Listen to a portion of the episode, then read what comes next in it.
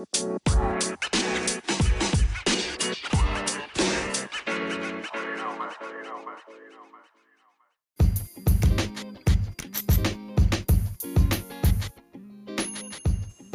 い、えー、先ほ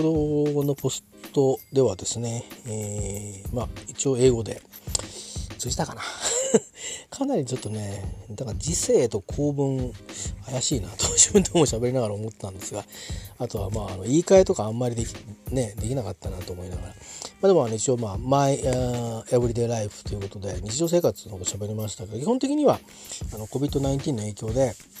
あと自分の仕事のうん関係でってとこはちゃんと喋れたかと自信がないですが、あのー、ステイホームしてますよと。いまだにステイホームしてますと。で一応他の人はあのー、多分いろんなところ行ってるんだと思うんだけどみたいなことを、えー、話したつもりなんですが、えまあそうなんですね。なので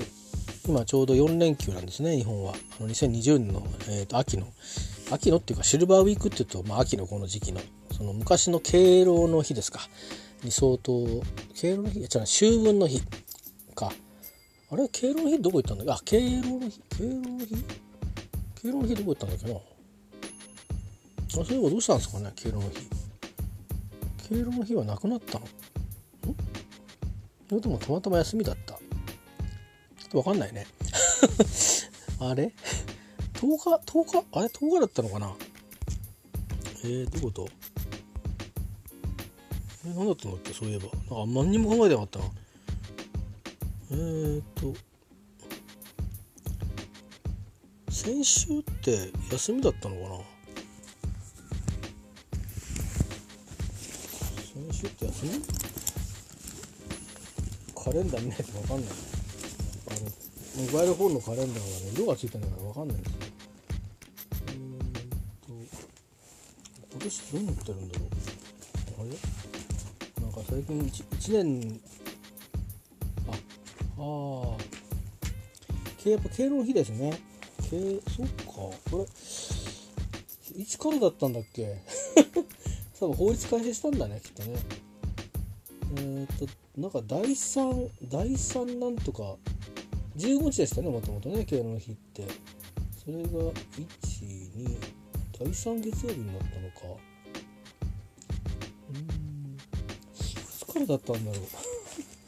う。なんかそんなそんな意識があんまりなかったですね。でも来年もそうですね。第3月曜日ですね。ああそっかそっか。ハッピーマンデーのあれだ。それと,、えーと、秋分の日が重なって、えー、こういうシルバーウィークに、えー、今年はあなってるという。ことで来年はちょっと日付が空くようですね。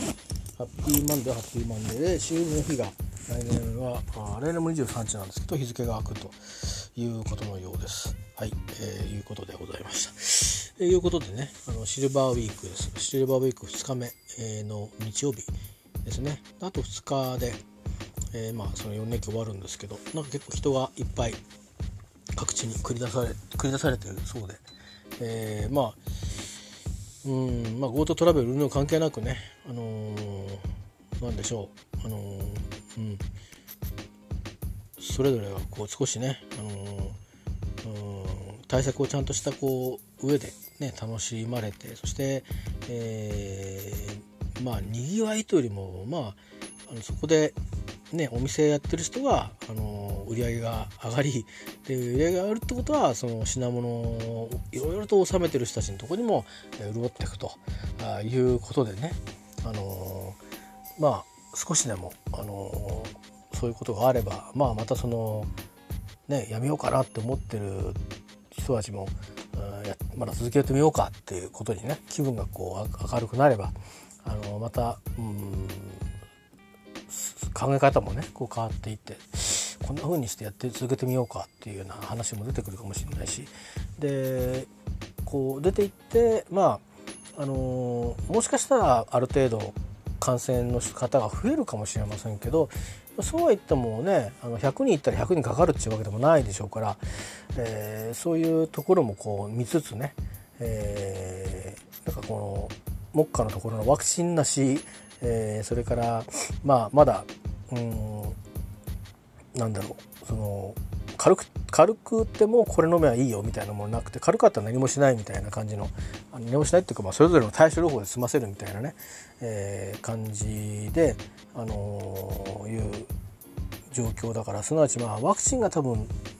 あの年年にまあ2回とか3回とかって打てるような、えー、状況とかコンディションとかそれからそういうワクチンとか、まあ、そんなものが出てこない限りは完全なね、あの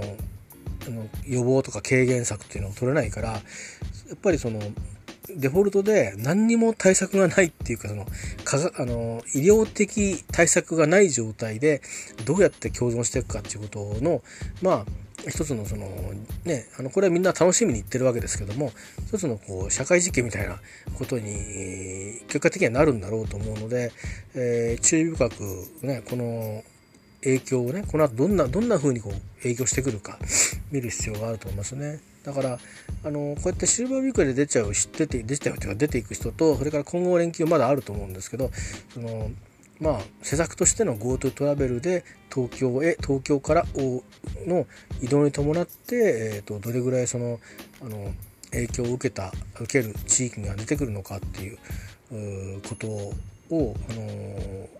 検証できるといいんですけどね。なかなか分別は難しいとは思うんですけど別にアンケート取るわけでもないからね。あの多分その、まあ、数学的なあなんていうかあの処理で、えーと見なすしかないんだろうと思うんですよね。今わかるのは、まあ、あの普通に移動した人とかっていうのは多分まあ、えー、いろんな交通機関の協力を国が取り付ければあのなんていうのかな別に個人の名前出さなくてもいいわけだしで GoTo トラベルなんかもともと多分、うん、おそらく名前まではいかないと思い名前まではいかないと思いますけど少なくともその旅行代理店が後でバックを受けるわけだからあのまあ、男なのかとか何歳なのかぐらいの情報は多分あると思うんで、えー、それをまあ統計学的な処理を、えー、してまあグロスと方面別ぐらいの情報には加工すればまあまああの適切にね特に GoTo トラベルは多分効果を確認する必要もあるから例えばこういうことをやったおかげでこっちの方面に予約した人が何人いた。その結果そっちの方面は売り上げどうだったっていう。で通常月はこういうふうな落ち込みがあったけどそれがこの打撃が少し上回ったとか、まあ、そういう分析はするつもりだと思うのでもともと分析の土台や環境の用意はあると思うんでね。そこにそのまあまあちょっと統計取る舞台が違うかもしれませんけど、えー、同じデータがあるんであればそれをまあ横流しはしちゃいけないと思いますけど別のちゃんと目的を立てて、えー、その感染者の数ねあの GoTo タブルすでに他の地域では、えー、その検証してたそうですからで、まあ、かなり少ないということは公表はされてましたけど、まあ、この東京が入ったことでどうなるのかとかいうこと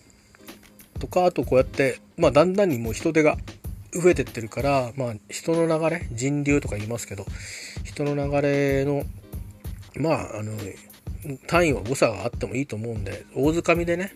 本当あのまあこの地域でやれば100人単位で抑えてとかこの地域だったら1000人単位とか万人単位とかっていうので、うん、1日これぐらいの人が動くようにこう変わってきたっていうのとそれからその感染者数ですね。その地域の、えー、っていうのをこう、まあ、比べていったりとかいろんな比較をしていくと多分そのまあ今やってるそこにあと、まあ、特別に言った取り組みがあればやればいいし、加えればいいし、なないんだったらないで、一番プレーな状態で、あこの程度なんだなっていうことがわかると思うんですね。で、それが即因果関係になるかどうかは、まだまだずっとそれをずっと見ていかないとわからないと思うんですけど、でも、そういうことを、まあ2、2回ぐらいこう繰り返していくと多分、あの、これは大丈夫そうで、これはちょっとやっぱり伸びるんだなとか、あいうことも分かってくると思うんで、あのー、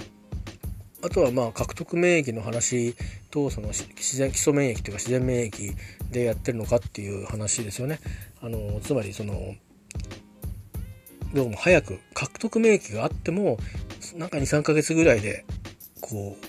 えー、消えちゃうあるいはそのウイルスの方の配列の変化の方が早いようだと。だから獲得の免疫を獲得してもちょっと違う形になってくると。でそれでやっぱり重症化するのか、それとも、ある程度かかり方が弱くなって、えー、症状が出ないのかとか、まあ、そういうその一回感染した人のあのトレースっていうものもあの保健所などが本当はしたいんでしょうけどね本当にできる体力があるかっていうとちょっと僕は分からないところがありますよね。でそこに本当は民間の調査機関があのあってなんかそのフォローアップを、えー、ね、業務委託できたら本当はねあの貴重なデータが取れる気がするんですよね。やっぱりあのワクチンってウイルスインフルエンザでもありましたけど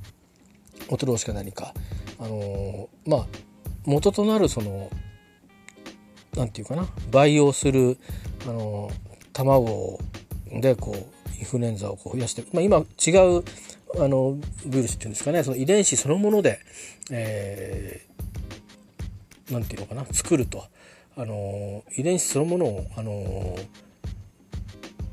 作ってあの増やしていくというようなやり方もあるようですけど基本的にはあのどっちだろうね弱毒化する前にその卵で培養するんですね白白身でね。だから、うんと、それがなんか卵のその白身がうまく管理しないと腐っちゃうらしいんですよね。で、一昨年かなんか、か去年だったか、一昨年か、ちょっと腐ってしまったりなんかして、あの思ったほど生産量なんか上がんなくて、なんで今年はインフルエンザのワクチン少ないですよ、みたいな年がありましたけど、あんなこともあるんでね、そうしていくと、うんで、これ通年型のウイルスですからね、うん、で、まあ、あの少しでもそのもしもダメでもね、だってインフルエンザの場合は最悪かかんなきゃいいわけですよね。発症するほど発症しなければいいんで自分の体の免疫で耐えられれば別にあのウイルスウイルスやのワクチンをあの打たなくたっていいっていうようなもんなんですよ本当は。だけどまあいろんな仕事で、まあ、エッセンシャルワークの人もそうだし発症して、うん、少しでも人に移しちゃいけないあるいは仕事休めないっていうようなタイプの人たちがあるいは受験生もそうですよねあの一度打ったり受験生だったら二度打ったり、えーまあ、子供も二度打つのかな,、うん、なんかそういう感じで、あのやってるっていうだけのことで大人であのかからないように注意して注意して注意すれば、あの実は別にうんワクチンは必須ではないんですよね。えー、必須ではないと同時に完璧でもないので。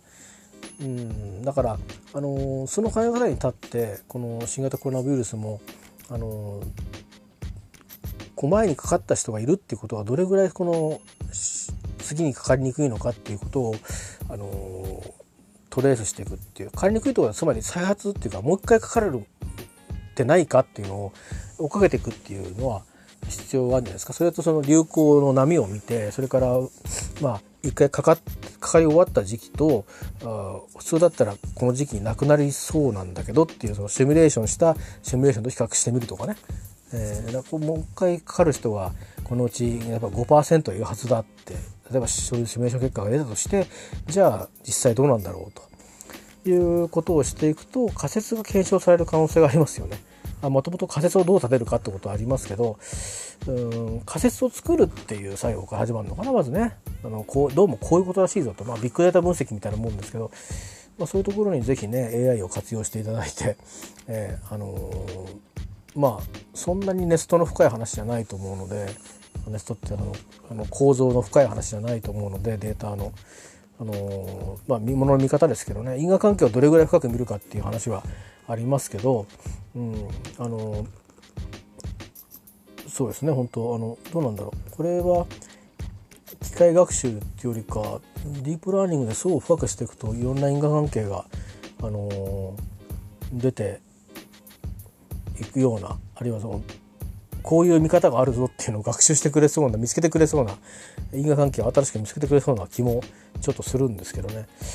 えー、でも僕はあの技術的にはどうやって組んだらいいかちょっと分かんないんですけどそのモデルを。でもまあなんかなんかねいろいろとにかくこれ今回のことは結構データ取っておくとであとそれからそういうシミュレーションもやっぱりした方がいいしそれから対策もあのこれからねなんか人が出てるとあ人が出てるとかっていうふうに前は言ってましたけどね今は僕はもうあのよほど人が増えたらやっぱりねやっぱり自粛っていうのは避けられないかもしれないけどうんちゃんとこう対策をねできるだけやってみてでそれやりながらあのある程度あの人が人がいっぱい出るってことはそこは確かにリスクですよね。だしもう全然あの多分ソーシャルディスタンシング保たれてないところもたくさんあるでしょうおそらく。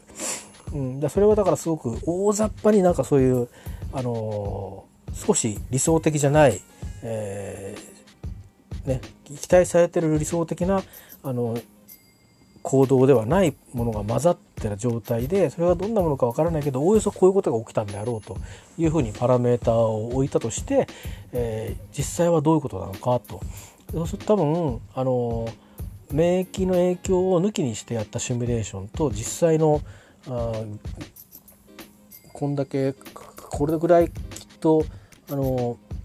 獲得してるんじゃないかっていうシミュレーションをやってで現実どうなんだってやったらどっちに近いのかみたいなことではあのもしかすると少し、えー、まあそれをもってすぐ決断はできませんけどあのいろんな会議体でねあの議論する時の参考資料になるかもしれないですよね。うん、あのまあたらればにはなるんですけど所詮シミュレーションっていうのは何かの事実を見て仮説を立ててでじゃあそれでそのままいったらどうなるんだろうっていうのはあってそれのストーリーの違うものをいくつか用意するのと現実に起きたことを、あのそれ現実に起きたことをそういう目線で見る見る見てどうかってだけで現実に起きたことがその目線で違う目線で見たら違うこと起きてるかもしれないわけですよね。だから必ずしもそれで正しいわけじゃないですけどもでもおそらくそのその仮説の立て方がもしああなるほどねっていう立て方であればもしかするとそこで今やってる対策で結構今はもう、割とその前よりもリスクが低くなってるんじゃないかというようなことがもしあるとしたら今度はじゃあなんでそうなんだろうとなんで思ったより患者数少ないんだろうっていうことをどう確認するかというようなことで多分一歩一歩こう進んでいけるんじゃないですかね。で僕たちはやること変わんなくて所詮薬がないんだし例えば予防薬は飲めないしでワクチンもないという状況でこれから秋冬を迎えていくって中なんでそこも走りながらになると思うんですけど、まあ、来年の春もあるわけですよね。来年の1年生が予定通り学校を始めさせてあげたいじゃないですかだからできればその冬の間にうんまあそんなにあのもう警戒してもう全部オンラインだなんていうことにしなくてもねもう普通にもう集まって普通にやりましょうよということでもう考え方もあるかもしれないですよね。えーあの別に決して僕はあの普通にやややんなきゃダメだとかっていうふうに思って根拠もなく思ってるわけじゃなくてやってやらせてあげたいなと思ういう気持ちの話です。えー、であの実際にあのスウェーデンがねあの本当のとこ分かんないですよ。分かんないですけど報道だけを信用すると、えー、スウェーデンはあの、まあ、最初は本当にあの他のヨーロッパの諸国と同じようにあの非常に感染率から重症化率から死亡率が高くて、まあ、かなりな人が亡くなってるのはまあ他の国と同じで日本に比べたらもう本当に多い多くの人が亡くなってるという状況なんだけどだけどあの基本的なそのロックダウンはまずしなかった。それからうんまあ、憲法の中にそういうふうに何か行動制限移動の行動制限できるっていうあの条項がないそうですね。だからうん自粛みたいなこともその法律的なことではなかったので多分自粛みたいなことってあのないんじゃないですかねよその国ってあの概念が。あのうんまあほら自分個人個人として控えるはあるかもしれないけど全体として控えようぜみたいのはあんまりないんじゃないですかねそれはもう即なんかあのレジスタンスはあるかもしれませんけどみんなで集まって反対だとかっていうのはあるかもしれないですけどみんなでおとなしくしようぜイエイみたいなことはないんだと思うんですよね。えー、あのー、日本の場合は、まあ、いろんなところに公共の福祉に反しない限りって書いてあるから公共の福祉に関する関するというものは制限かけてもいいっていう解釈があって法律があったり、えー、法律に補う形で、えーとまあ、あの政令があったりそれから内閣の、まあ、閣議で決めるものがあったり、まあ、するわけですよね。だからうん、いろいろあるんですけど、まあ、とにかくスウェーデンはそういうことらしくてだから制限がだからできないってことがあって制限がかかってないらしいんですよね。それもすごいなと思うんですけど、えー、結構あのうん、それもね僕はなんか勝手にあの、うん、なんか共産主義の脅威からそういうことになってんのかなとかいろいろこう思ってたんですけどもともとね福祉国家ってなってるのはそういうことでで福祉国家カの憲法はいろんなことをこう事細かくあのなんていうか人人人を信頼してでこういう憲法体験になってるのかなと思ったんだけどシンプルにあの法律を作るにあたって あの制限を前提と制限を許してないみたいなんですね。なんか許す許すって解釈できる条文がどこにもないらしくて。っていうことでだからいうこともあるのとあとま個人個人がもう自分たちでしっかりやるんだみたいな。そこちょっとアメリカに似てるっちゃ似てるんだけどでもねアメリカの人たちっつっても一番地域とかそのいろいろそのいろんな職業で変わると思うんですけど銃規制とかっていうといや俺たちがあの自分で獲得したこれは権利だっていう人もいたりそれからあと保険なんかもねあのなんでみんなでねあいつらあいつらみたいなあいつらっていうか自分以外の人の分まで負担してやんなきゃいけないんだと保険なんか自分で入ればいいじゃないかっていう、まあ、つまりそのやっぱりそれも歴史的なもんですよね。そのまあまあね、自分の国の常識は他他国の非常識になるのと同じで日本はあの国民皆保険って言われるような感じでとりあえずいろいろま運営母体は違いますけどあのまあ健康保険があってそれから年金があってで年金が入ってれば障害を持った時にはそこから障害年金が下りたりとか、まあ、そんなそういう保険もありますよね。でまあとにかくあのー、いくらかの、あのー、保険入れば、まあ、その保険料も、えーと、昔に比べれば高くはなってますけどでもまあ、あのー、実際にかかるその治療費に比べたらまあどうですかね。年間いくらか払ったりしてまあどうですか。普通の世帯だったら多分その何十万も払わないと思うんですよね。保険料。うんなんて何十万っていうかまあ何十万払何十万も払わないと思うな。多分、うん、健康保険はね。所得税とかそれなりに結構いきますけど。でで実際にはまあ昔は1割負担とかありましたけどね。本人1割あの扶養費扶養者 3, 1 3割とかありますけどみんな大体3割ですね現役世帯は。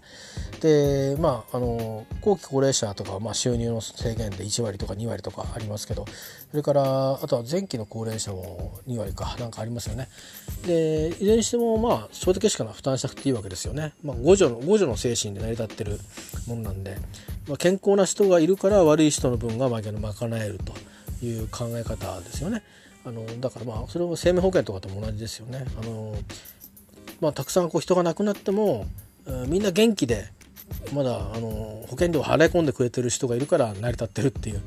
そういう考え方ですよね。それでもファンドもあってそしてそのファンドも運用してっていうふうにしてあの少しずつこうファンドをこうえー、金額を積み上げておいて、まあ、減ってもその分少しでも補えるようにっていう運用をこう、まあ、大きくやってるんだから、まあまあ、生命保険会社というのは機関投資家になれるなるんですけど、えー、自然ねならざるを得ないんですけど、まあ、そんなような開発保険の国、えー、でもあるし、まあ、発想がこう違うんでしょうけどとにかく自分たちでっていう意識があるからなんかこうみんなでこうしみんなこうしなさいみたいなこと言われるのがなんかダメな国みたいですよね文化的に。だからそういうこともあってまあその、まあ、マスクに抵抗したかどうか分かりませんけど別にマスクしてる人がほとんどいないですよね。あの街の写真見ても。えー、でその状態で今あのこれが本当に本物なのかと。これたまたまちょうど間に入ってるだけでなんかたまたまもう人がせいぜいもう行き切ってそれから一回移りきって落ちちゃっただけなんじゃないかと。またこれしばらくしたら眠ってたっていうかあれこれ移動してした結果ね、やっぱりかかったり死亡者が出たって言ったら多少はみんな家で静かにしてただろうと。でその後今出始めてるっ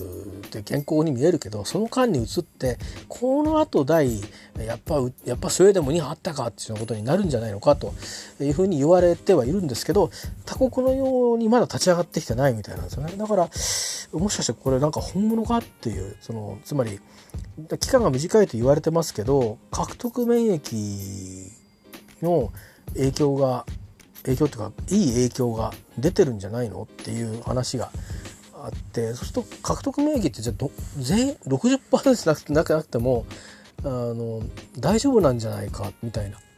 話、えー、が出てくるわけですよね。日本みたいにマスクしてないですよ。で手洗いしなさい何なりしなさいって別に何も言ってないんだけども、えー、まあその感染者数が低いレベルであの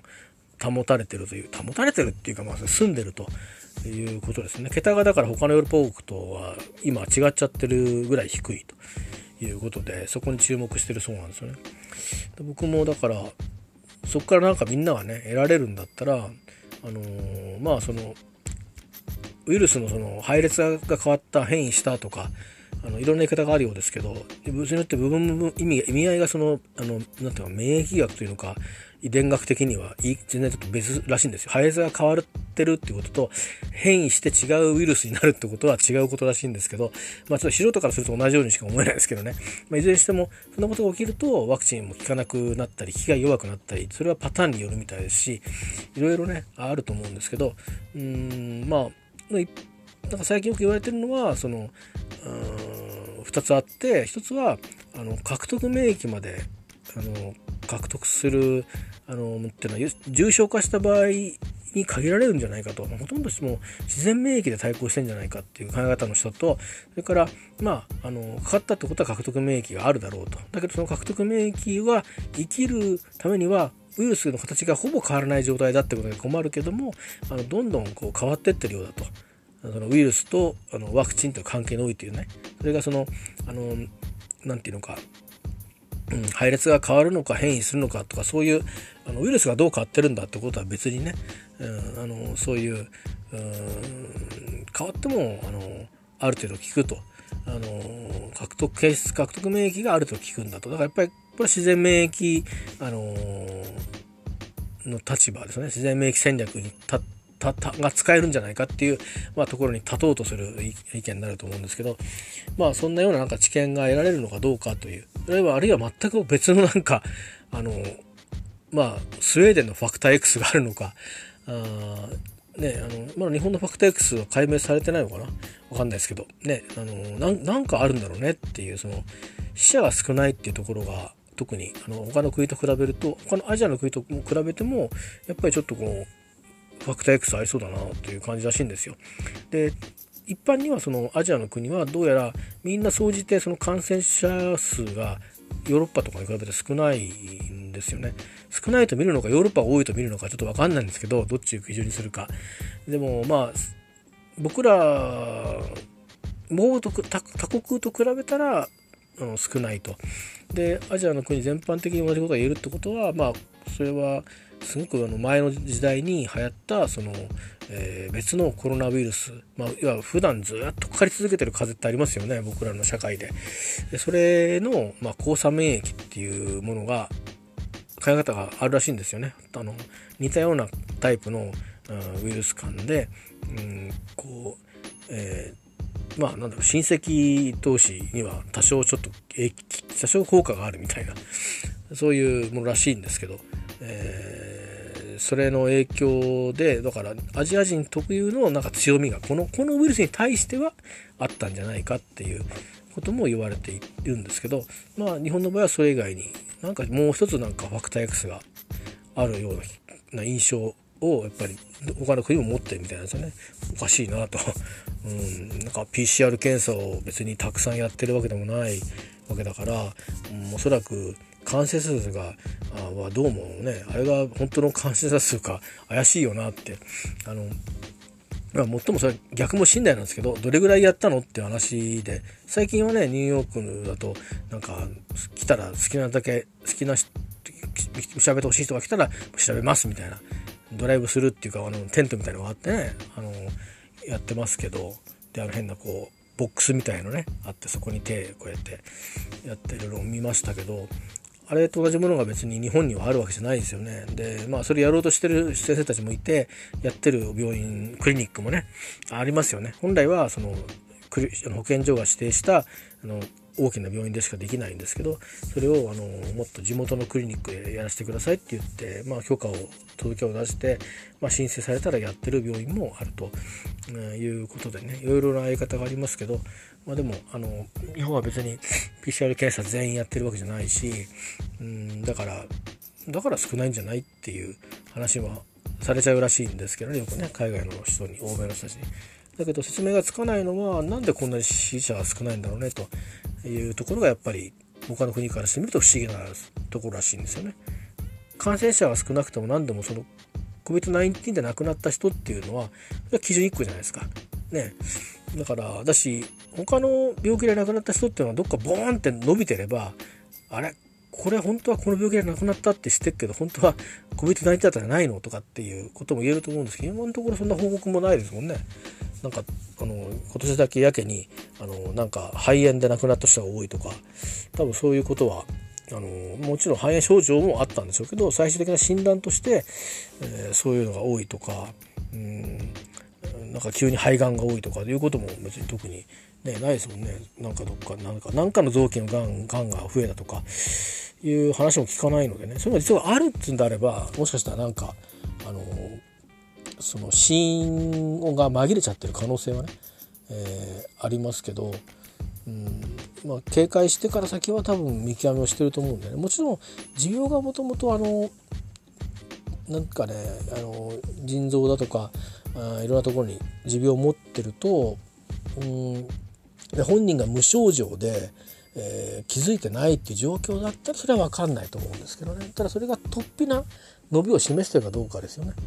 まんべんなく伸びてるにしても全体のこの何ていうか件数が上がるはずなんで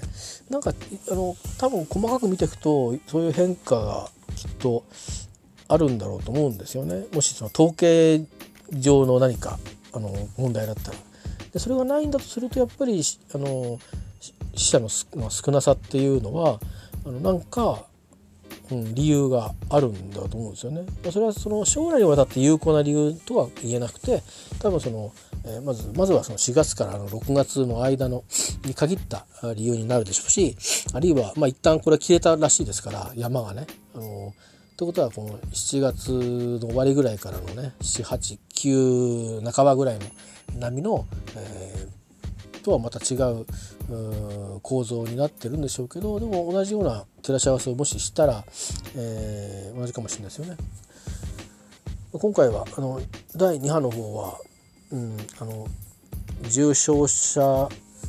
の数とか死者の数っていうのが、まあ、46と比べると少なめ、えー、だいぶだいぶ少ない、うん、抑えられてるということで、まあ、それは、ね、あの医療機関側のあの、まあ、習習熟じゃないと、えー、と慣れというか、うんあのいろんな判断とかそれから使う薬剤とかのそういうこととかそのいろんな人たちの対応も非常にスムーズに、えー、なってるっていうねいろいろ疲れ疲れがあったりいろいろ誹謗中傷いろんな問題はあるんですけど医学的対応においてはあの非常にスムーズに、えー、なっていてそれのためにあの感染者は多いけどもまあ軽症とか無症状とかの人も多いわけで。でですからまあ宿泊療養所とかそれからご自宅であの、うん、治療なり隔離なりをねされてる方も多いんであの数の中に含まれてるのだから前回調べなかった人がの分がボーンと乗ってるっていうことで、まあ、陽性率が低く見えるかもしれないですけどそれ抜いたら意外と陽性率は似てるのかもしれないですよね。うんまあいずれにしても、あのー、今のね、あのー、いろんな人の動きが、あの、そんな風にして生かされたら、うん、意味があるんじゃないですかね。もう今も批判してる段階じゃないんじゃないかなと思うのでとりあえず、まあ、この先の分かんないですよ。感染者のとかの伸びによっては、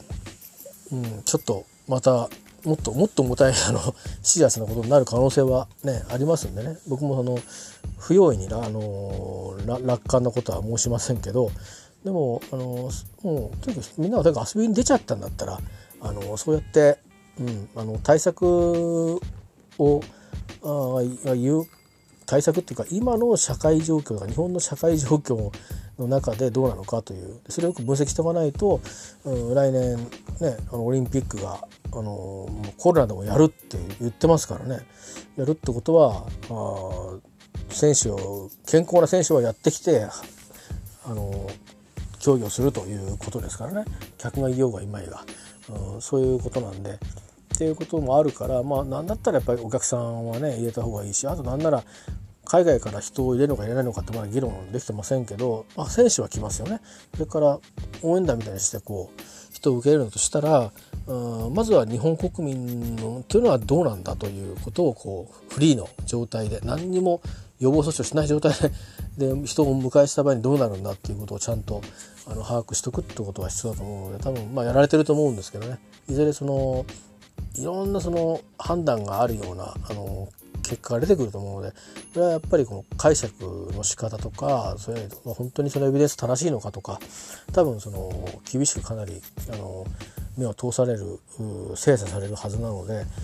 あの、まあ、僕らの一般庶民に実はこんな風に分析ができできてますよと、うん、これが 100%, 100じゃないけどこの間あったことについてはどうやらこうらしいみたいな話が伝わってくるのには相当まだね時間がきっとかかるんだと思うんですよね。えー、あのー、つまり多分その民間機関がポロって言うっていうわけじゃなくて多分ある程度そのね純公なあの機関がそれなりに発表するでしょうから、えーまあ、一病院の研究で発表するっていうのは、まあ、学会で発表するっていうような話でそういうのは割と早くいろいろ出てくるとは思うんですけど、まあ、今でも論文の数は結構海外がやっぱ多いみたいですからね。うん中国も含めて。だからものすごい勢いで毎日論文が出てるらしいので、えー、日本のその医療者たちはまあそれに追いつくので精一杯みたいな感じでしょうしあの新型コロナウイルスの対応で忙しい先生方はそれを全部見てるわけにいかないと思うんでそのうちの重要なものを多分ピックアップされてあのシェアされてるんだと思うのでね、えー、まああの、うん、なんか何かしらのその知見がね得られるんだったらそれがまあまあアジアの人にしかもしかしたら効果がないかもしれないけどシェアできればねいいことですよね。まあ、そんな風に思ったりしてまして。えー、お腹すいたな。ご飯食べなきゃなっててもだいぶいい時間になってるんですよね、えー、もう夕食の時間っていう感じもあるから。うんそうだな。水でも飲んで少し軽く寝てから食べようかな。いろいろね、あのプライベートのあのいろんないろんな諸事情あって、えー、とりあえず我が家は今みんな、えー、めいめいにっていうことになってるんですよね。えー、まあなんかみんなあのー、僕が一番不器用なんで あの料理とかねそういうのも全部不器用なんで、えー、まあ子供たちは子供たちであのいろんなものを作って食べるので 全く心配いらないんですけど。えー、そうしようかな。うん。でも一日で何も食べないのもあれだな。野菜ジュースでも飲もうかな。ね胃が荒れちゃうもんねなんかね急に。痛くなっちゃうしお腹がね。さて、えー、では話はこんなもんで。どうしてもね新型コロナウイルスのこと話しちゃいますよね。なんかねずっと脇に傍らにあるんでね。話しても別に何もかけしないんですけどね。いや僕がこれあのなんか研究家とか政府のなんか政策を決定する人だったら役に立つんでしょうけど。えー、さてさて。えっとあのそんなことでねこれも COVID-19 にちょっと絡みますけど。外出をした時になるべく買い物をするようにしてんですよ。とかいろんな用事を済ませるようになるべくしてまして。まあ一部無理なものもあるんですけどね、えー、でもまあそれ以外はそのようにしてます。そうしないとねあの我が家ルールであの必ずあの、えー、まあ本当に誰とも会わないで自動販売機でジュース買っていくぐらいならいいんですけどあのー、まあなんかお店に入ってとかいうふうなことで誰かとまあうちの家族以外の人と接触したらあのマスクしてようが何しようが、えー、洗濯して風呂入るっていう 風呂入って洗濯するっていうそういうルールになっててから持ち物は買ってきたものも含めて全部消毒するっていう消毒もしくはあの拭き取りとかね。あのほらなんかバッグとかほら結構ね女性陣はあのあれじゃないですか。結構色が落ちたとかするともう価値がないようなものとかね持ったり持ってたりするからうんそんな風にして対応してますね。で僕なんかはまあスーツ黒めのスーツなんで、あのまあ、夏でも着てってるんですけど、あのまあ、手指を、あの消毒しても大丈夫なそれから天然のアルコール天然由来のアルコールを使ってる消毒液を使ってあのスーツとかあの、えー、ズボンっていうのかなそのトゥルーザーあもうあの全部消毒しますね。パッパッパッパってかけるだけですけどね。それがいいかどうか別ですけどあんまりやりすぎると多分繊維に良くないんだろうなって気がしますけどね。まあでもやっぱり通勤でエアロゾルをいっぱい浴びてるんでね。あの布にも1日だか確か生きてるんですよね。だからそれをずっと家の中に置いとくのもちょっと気味が悪いかなって気がするんで。それお互い様なんですけどね、えー、でもまあ、あのー、マスクしてるからって言ってもやっぱり分かんないですもんね。うんま、そういうことで、えー、出た時に済ますようにしてますと。で昨日か昨日昨日昨日じゃない一昨日だ一昨日ですねえっ、ー、とまあ昨日もお医者さんに行く予定はあったんですけどまあ一応休みに長休みに入るという長い休みと休長休み4連休とあと在宅勤務も連続してあるんですよ。だから次会社行くの金曜日なんですね。だからしばらく持てないんで、まあ、あの買い物もそれなりにうんと昨日と一昨日に分けてしようと思って2回表に出る出てるから。でまあスーパーに寄ったりしてそのついでに本屋にも寄ったんですね。唯一のなんか自由時間本屋に寄るっていうのは基本的に今ステイホームを続けてるので僕は。だから本屋に行くぐらいしかその何もないんですよね遊びがね。あのまあもちろん家で映画見てるとかそういう遊びはありますよ。だけど、うん、どっかに出かけるとかしてないので、えー、まだね4月逆に、えっと、6月ぐらいか。緊急事態宣言の後の外出規制みたいなの終わった後ぐらいはちょっとこう僕も息抜きたくてえっ、ー、と帰りにね飛行機を見にあの飛行機が見えるちょっとこう空港から離れたとこがあるんですよね。あの臨海地帯にね。そのとこにこう出かけてみたりしましたけど、うん、でバスも結構ガラガラで空いてるんで別にあの密だってことはないんですね。行ってみて分かったんですけど。だから、いいかなと思ったけど。まあ結構やっぱり体力が落ちてるなと思って。あのえー、であとやっぱりこう梅雨の時期とかもねあでもあったんでまああのー、今日は晴れてるからいいかなみたいな感じで行ったんですけど結構あのバスが終わるのが早かったりしてねあの乗り逃すとあのえらい出費になるので えー、もったいないなと思って一回言ったきりであの一応なんか納得してやめちゃったんですけど、うん、あとはまああの職場でからも飛行機がある程度見えるんでねあのー、まあ食事してる時に、あのー、見えるっていうのもまあルートによってあるのと夕方は今ルートが変わったせいでうん多分本来は違うアプローチで、えーと、空港に入ってたと思うんですけど今東京の北側からあれですよねアクセスしますよね。でちょうど何ていうか、うんと、僕が働いてる場所の左と右両側通ってくんですよ。あのこの時期あの南風が吹いてる時はあの南北から南に降りてくるんですけど飛行機が。それがね、あの左と右ね、あの自分がその駅に行こうと思って交差点で向かって歩ってると右側に飛行機がバーッと降りてきてで左側にも落とするんでパッと見るとちょっとちょっと離れてるんですけど右側に比べるとねでもかなり近いんですよ。もうなんか感覚が麻痺してるからあれなんだけどもうまさに降りてくるところが結構高度が低いんですよ。でいるで両方バッバッとこう行っててでアプリとかで見るとあのフライトレコーダー24ってありますよね。あのあるんですけどそれ見ると確かに自分がいる位置と、あの見てるとああ両方なあ後ろも来る後ろも来るって感じでね。でまあまあ大体 2, 2, セット見ると大体満足するんで 見てあって帰っちゃったりするんで。それでだいぶ満足したんでわざわざあの臨海部まであのバス使ったり歩ったりして、えー、行ってあの見ようっていう気がちょっと起きなくなって ここで見れんじゃんっていう、え、感じになってですね。確かにそこでずっと見上げてるとねなんだあいつっつってあの知ってる人も通るんで あのあんまり長くいませんけど、うん、なんかそれもあって出かけなくなっちゃったんですけど。ねあそれでそう本屋に行きまして本をね買いましたよ。うん、あのー、最近あんまり買ってなかったんですけど本を。本屋に行くことはあっても。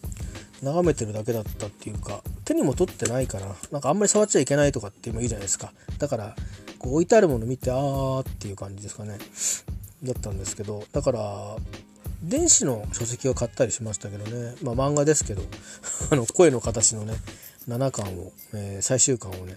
どんな風な結末になるんだっけってって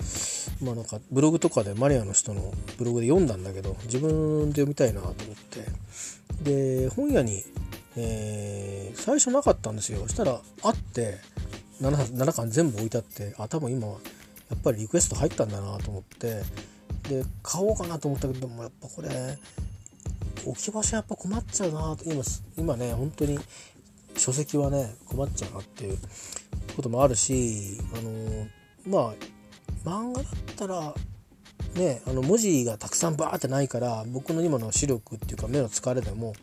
うん見えるかなっていうのとあとはまあもしかしてちょっと期待外れだったらちょっとこのねそのスペースもったいないなっていうのがあるしよかったらもうやっぱり紙でも欲しいってなるかもしれないしそれにしてもまあもうちょっと後で買ってもいいかなとかいろいろ思ったりして値段変わんないですからね。えー、とかいろいろ思ってまあ書籍を電子書籍買ったぐらいであとはほとんど買ってなかったんですけどえーと、たまたまね今回割となんか時期ってあるんですかね9月に入ったからか8月あたりで出た本とか結構あってでいいか悪いか分かんないけど興味が漏れた本が結構多かったんですよ。でだけどその中からこう今の今の自分に、うんま、欲しいなって気になってることをものばっかりですけどほとんど会話の本ですね。なんかうん。極めて簡単な簡単な会話の本ばっかり。えー、とあとあのこれはこれコンピューターの本ですけどね。あの Python っていう言語があるんですけどあのー、言語っつうとあのねついなんかあの書き方とかなんかいろいろ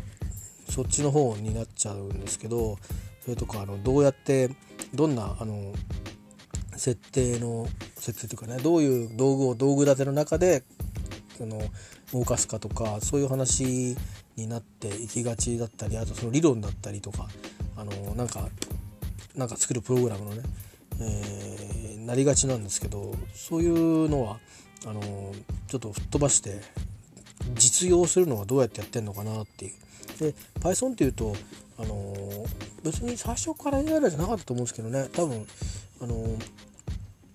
AI 以外でももともと需要があってできたできた言語だと思うんですけど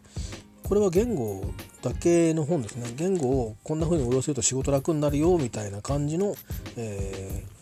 本なんですね。だから AI 寄りには書いてない、んですけどね、うん、でもまあ、あのー、結構すぐすぐ使えそうなまあ自分の仕事ですぐ使えそうかっていうとあのまあ今はどうかなっていうのはあるんだけどでも知ってて損はないよなっていうまあ他の本でも見たなっていうことはあるんだけど割と綺麗にまとまってるんでね、えー、これがあなんですよ。マーケティング Python っていう本でね。えっ、ー、とインプレッシャーから出てるんですけど多分ねこれシグネイトっていう会社 AI の会社なのかな？違ったかな？そこの方たちがね、えー、書かれてるんですよね。うん。多分多分そうなんですよね。割と割とそうそうシグネートっていうのは AI の、うん、やつやってるんですよね。なんか確か僕なんかでなんかでね多分展示会かなんかで多分見たと思うんですよね。もうそこの人たちが書いてる本なんですね。でそれとそれからあの1億人の英文法っていうのをご存知だと思うんですけどえー、それの会話版が出てたんですよ。いつ出たんだと思って。これがね8月だったかな。で出たっぽいんですよね。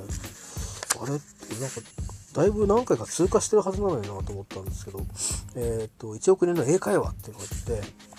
で文系はもう64文系だけ。で中見るともうパッと見るともうひたすらもう簡単。うん。だけどうんちゃんと文法的説明も感覚的にされてるというね。えさすが大西先生という感じなんですけど大西先生と,、えーえーと、デビッド・エヴァンスさんの協調でありますね。うん、大西先生はいつだっけな？去年の4月に一度4月だったかな？合ってるかな？あもっと後かな？あれ帰ってたのか去年一度お会いしてますね。あの出版記念でね。あの紀ノ国屋のなんか上の方で新宿の紀ノ国屋の上の方で。あのラジオ英会話のに出てくるうんえっと方と一緒に見えてましたね。お二人とあの会ってあの頃はあのまだこういったアイテムなかったんで握手してサインもらっておしゃべりしてみたいな感じでね、えー僕の名前があのとある英語の先生と同じ名前なんで「おおなんとか先生じゃないか」なんつっていじられましたけど。鬼先生面白いですね。えっ、とこいつとで簡単なんですよ。でそれから英語の決定版っていう本があってこれは朝日出版社だったから買ったっていうだけ、えー、と特急シリーズ出してるとこなんでちょっと、まあ、それだけで信用したっていうだけなんですけどあのーあとねなんかジャパン朝ジャパンタイムスののなんか単語とかもね朝日出版社で出してた気がするんですけどね。で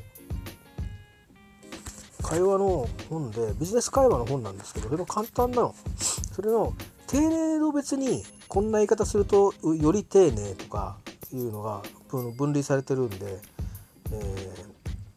これはいいなと思ってこういうのってわからないからね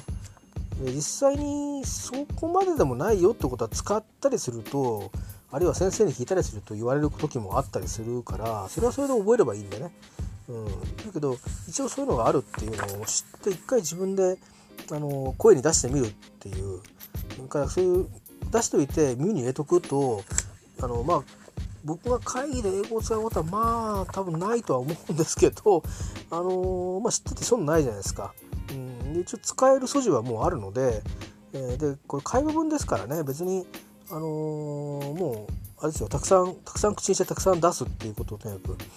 あのやるっていうだけですよね。だから丁寧度別にあるっていうのはいいなと思って。よく見るとも丁寧度別って言ってもいろんな言い方があるよっていう感じでなんか重みが同じものも結構あるんですけどね。まあでもこれも基本的な内容のものですね。それからえー、と次のやつはねこれももうみんな会話の本なんですよ。ビジネス英語フレーズ3200ってやつでえっ、とこれはどこなんだろうね。あこれもインプレスなの？あれ？あこれもインプレスって会社だね。うん。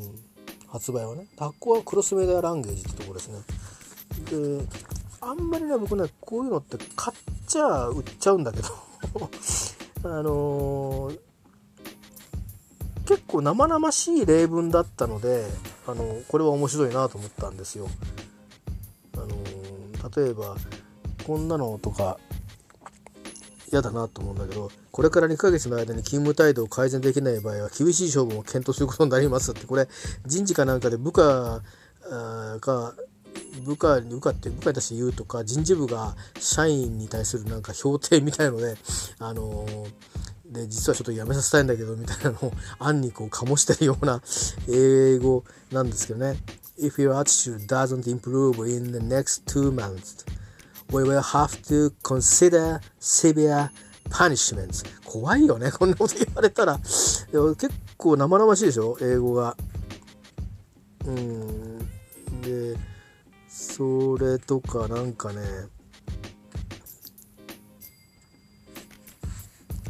あのなんかねじ変な変な変なジョーク。変なジョークのあのー嫌味な嫌味なジョークがね 結構ね載っててこれは嫌だなって思ったんだよね。えーそういうのがあって面白いから買ってみたんですけどうん。どこだったかな。ジョーク載ってなかったかな。これないか。ご紹介しようかと思ったんですけど。ないかな。ないかなっていうか見つけられないかな。ああなんかあったあった。ビジネスビジビジネスユーモアってのがあってあのこれすごくあの嫌嫌味嫌味なことも書いてあるのよ。えていうかまあ多分これ使い方によって言い方によると思うんだけどあなたのスピーチ内容不十分でしたがそれ分長かったですねっていうのがあって。あー Whatever your speech lacked in content 多分あのインコンテンツ内容がララク、まあ、不足してるっていうことですね。例えばにであであったけどもでしょ例えばであろうが何であろうがと。It made up for in length. Make up for A in B. Make up for 何々 in 何々で、えー、Make up for の後を、えー、埋め合わせるっていう長さで埋め合わせたっていういうことらしいんですね。えー、だからうん内容はいまいちだったけどその分なかったよねみたいな。ことは褒めてないよね全然ね、うん、ビジネスユーモアってユーモアって多分なあのこのシットコムみたいなとこで使われると言い方によっちゃ笑えるっていう感じかもしれないですけどね。うん。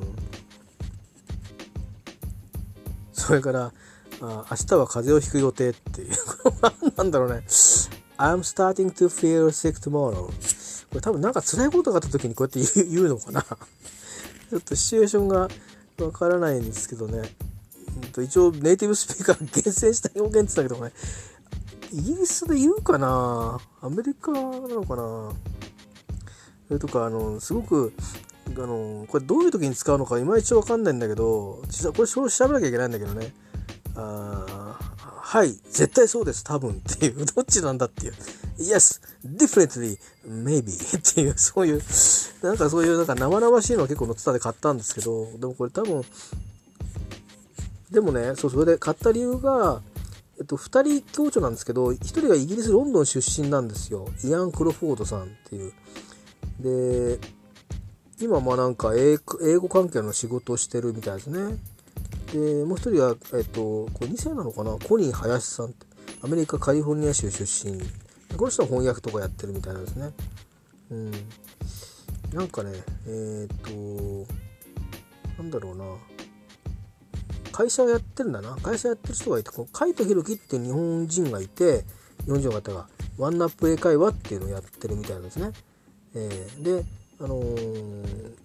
そこに勤めてるというかそこにも参加してる、えー、講師や講師ってほらえ向こうのね講師ってねそこ専門って人いないんだよね。いろんないろんなところで教えててそこでも教えてるみたいな感じの人が多いんですよ。でその中にイアン、うん、っていうイギリス人の人がいたんでああイギリス人の人もいるんだったらいいかなと思ったんだけどでも共通で言うってことでいいのかなこれね。質問してみようかな。っていう本とちょっとだからなんかこうねちょっと皮肉も入ってるのが 珍しいでしょ。なんか嫌味ってあんまり言わないじゃない。なないないですよ僕見てて。あんまりねそういう、ね、なんか笑えない フレーズが入ってるのってあんまり多くないんだけど。これ笑えないフレーズすごい多いんだよね。で買ったんですよね。2580円で3200だからあの1フレーズ1円しないんだよね。まあいいいいか あのそれからもう一個買ったのは、えー、これあの小川直樹先生って僕はあのイギリス英語でお世話になった先生なんですけどでまあレジェンドですねその世界で。まあ、でも小川先生自体は英語音声学者なので別にイギリス英語の専門家ってことではなくてですねということでいろんな方とあのお付き合いがあるわけなんですがその先生があのいろいろエピソードとして紹介されたりご自身がやられてるあのコミュニティラジオでの番組によく登場されるカン橋本さんカン・アンドリュー橋本さんがあの著書が出てまして長岡書店から出てましたね。えー、これも8月に出た本のようですけど「えー、ズボラ英語」っていうね、えー、これも会話の本なんですけど一発で伝わるっていう、えこれはこのありがちな長い表現をこうしても伝わるよっていうのと自然だよっていう表現を両方こう覚えられるっていう、うん、いうことですね。から言い換えみたいなのも入っても入ってますね。うん。あのー、そうそれからネガティブな言い言い方をポジティブに言い換えるとかね。なんかそういう例えば自己中心的なって自己中セルフィッシュっていう単語ありますけどこれはあのってことはつまり主体性があるってことだよねってことでインインディペンデントっていうふうにして、えー、言い換えるっていう、まあ、言い換えてるとついあの類語みたいな言い換えがあるけどこうなんていうのかな。あのよく言えばっていう感じの言い換えも載ってたりしてで全部がそれ一辺倒じゃないんですよね。でいろんなその着眼であの使える表現っていう。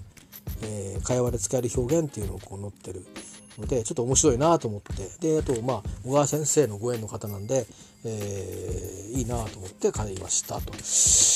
でこれをまあ、えー、少しずつ、うん、他にもね買ってない積んである方があるんでまあまああのぼちぼちあのパラパラめくっていこうかなとか思ってます。